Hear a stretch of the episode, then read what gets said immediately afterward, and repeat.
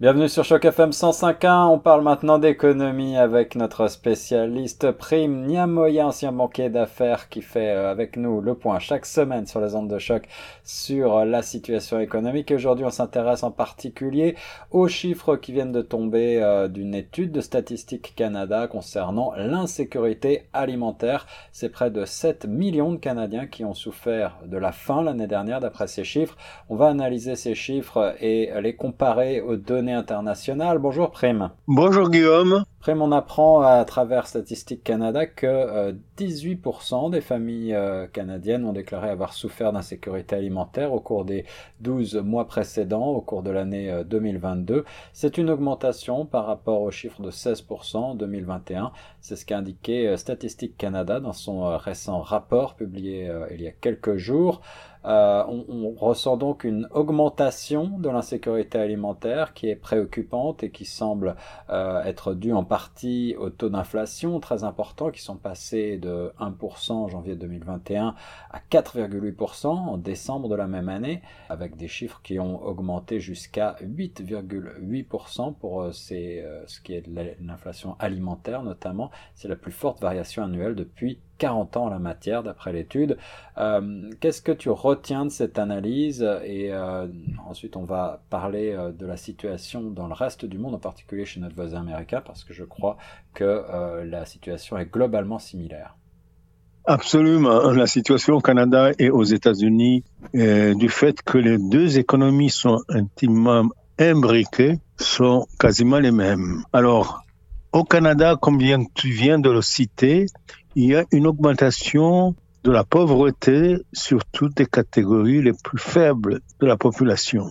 Et, c'est un paradoxe que dans un pays riche comme le, Canada, il existe encore des poches de pauvreté, mais il y en a, il et le ressentent durement du fait que la plupart n'arrivent pas à manger à leur faim et que les banques alimentaires euh, sonnent la sonnette d'alarme sur la nécessité de pouvoir avoir accès à la nourriture pour euh, les plus pauvres de la population. Donc, essentiellement les femmes célibataires, les, donc les revenus euh, inférieurs à la moyenne, ce sont effectivement les femmes célibataires, les, les familles racisées, hein, ou les familles noires, et ouais.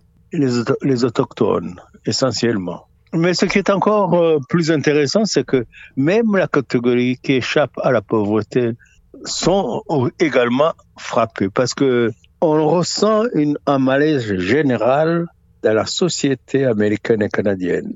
Alors c'est important de le souligner en effet, euh, l'insécurité alimentaire a augmenté globalement dans l'ensemble du pays et même au-dessus euh, du seuil de pauvreté, c'est-à-dire que des classes qui n'étaient euh, d'habitude pas vraiment touchées par ce phénomène d'insécurité alimentaire se retrouvent elles aussi euh, en difficulté. Et tu l'as bien souligné, les banques alimentaires euh, tirent la sonnette d'alarme parce qu'elles n'arrivent plus à fournir suffisamment de repas ou de d'aliments euh, gratuits pour les nécessiteux.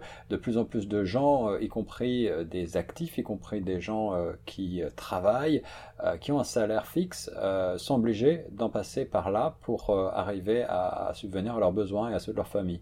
Absolument. D'ailleurs, c'est ce qui fait écrire au correspondant canadien du New York Times, euh, Ian Austin, qui écrit régulièrement sur le Canada dans le New York Times, en disant que les deux hommes politiques euh, de l'Amérique du Nord, le Premier ministre canadien et le président Biden, ont une ah. chose en commun, c'est que ils ont des mauvais points dans les sondages à cause justement du malaise social, dû à l'inflation et à l'économie en général. Alors, les classes moyennes aussi sont frappées durement à cause des différents coûts qui augmentent. Il y a notamment les frais hypothécaires que tu connais. Ouais. Et puis, il y a d'autres frais. Il y a l'inflation qui érode l'une ou l'autre catégorie des, des, dépenses et qui... Ah, ensuite, je pense que les économistes ont du mal à expliquer son malaise général par l'analyse euh, économique classique elle est insuffisante à, et c'est ce que d'ailleurs souligne euh, ton compatriote euh, Jacques Attali euh, dans oui. le dernier livre qu'il vient de sortir, Le Monde, Mode d'emploi, je crois que c'est aux éditions du Seuil.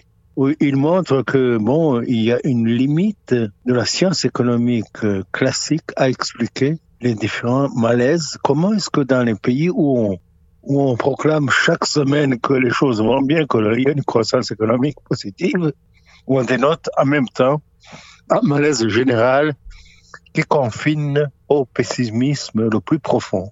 Alors il y, a certainement effectivement une part, une sensibilité parce que Statistique Canada a fait donc des sondages et, euh, il s'agit de, de perception. Peut-être que la récente et fulgurante inflation a fait euh, ressentir cette insécurité alimentaire de manière plus pressante chez la population qui a été interrogée.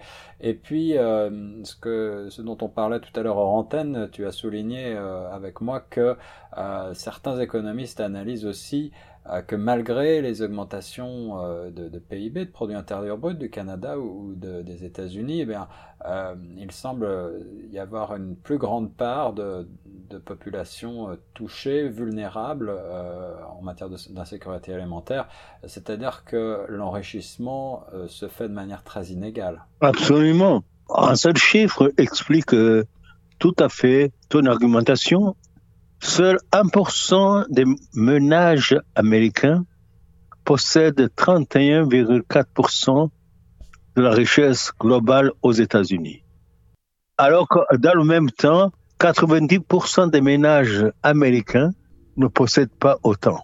Est-ce que les gouvernements américains et canadiens euh, entrevoit des possibilités de réduire ces écarts considérables qui semblent se creuser de plus en plus avec le temps. Mais là, tu touches euh, à l'essence même de la politique. C'est la redistribution des revenus via les impôts, augmentation des impôts, et c'est un sujet tabou dans les deux pays. Ouais.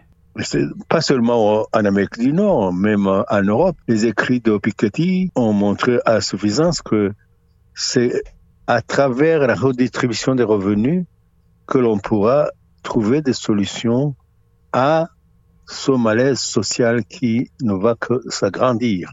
En effet, un malaise social qui touche donc de plus en plus de catégories de la population. Tu as mentionné euh, plusieurs catégories partielles particulièrement touchées, comme les femmes célibataires, les, les familles racisées ou les familles d'origine autochtone. Mais on peut aussi souligner euh, à travers certains articles, ceux de Radio-Canada par exemple, euh, datés du 24 juillet dernier, que l'insécurité alimentaire pèse aussi lourd sur la santé mentale des jeunes, d'après une autre étude. et et euh, également touche les personnes aînées dans une moindre mesure. Euh, les banques alimentaires accusent donc euh, ben, le, le pas déficit, une augmentation de 51% de l'achalandage dans le Grand Toronto. Pour revenir ici chez nous, 51% en plus d'achalandage par rapport à l'année précédente. Ce sont des chiffres de septembre. on constate donc qu'il y a bien très concrètement une demande supplémentaire pour une aide, un soutien alimentaire, en particulier dans la ville Rennes.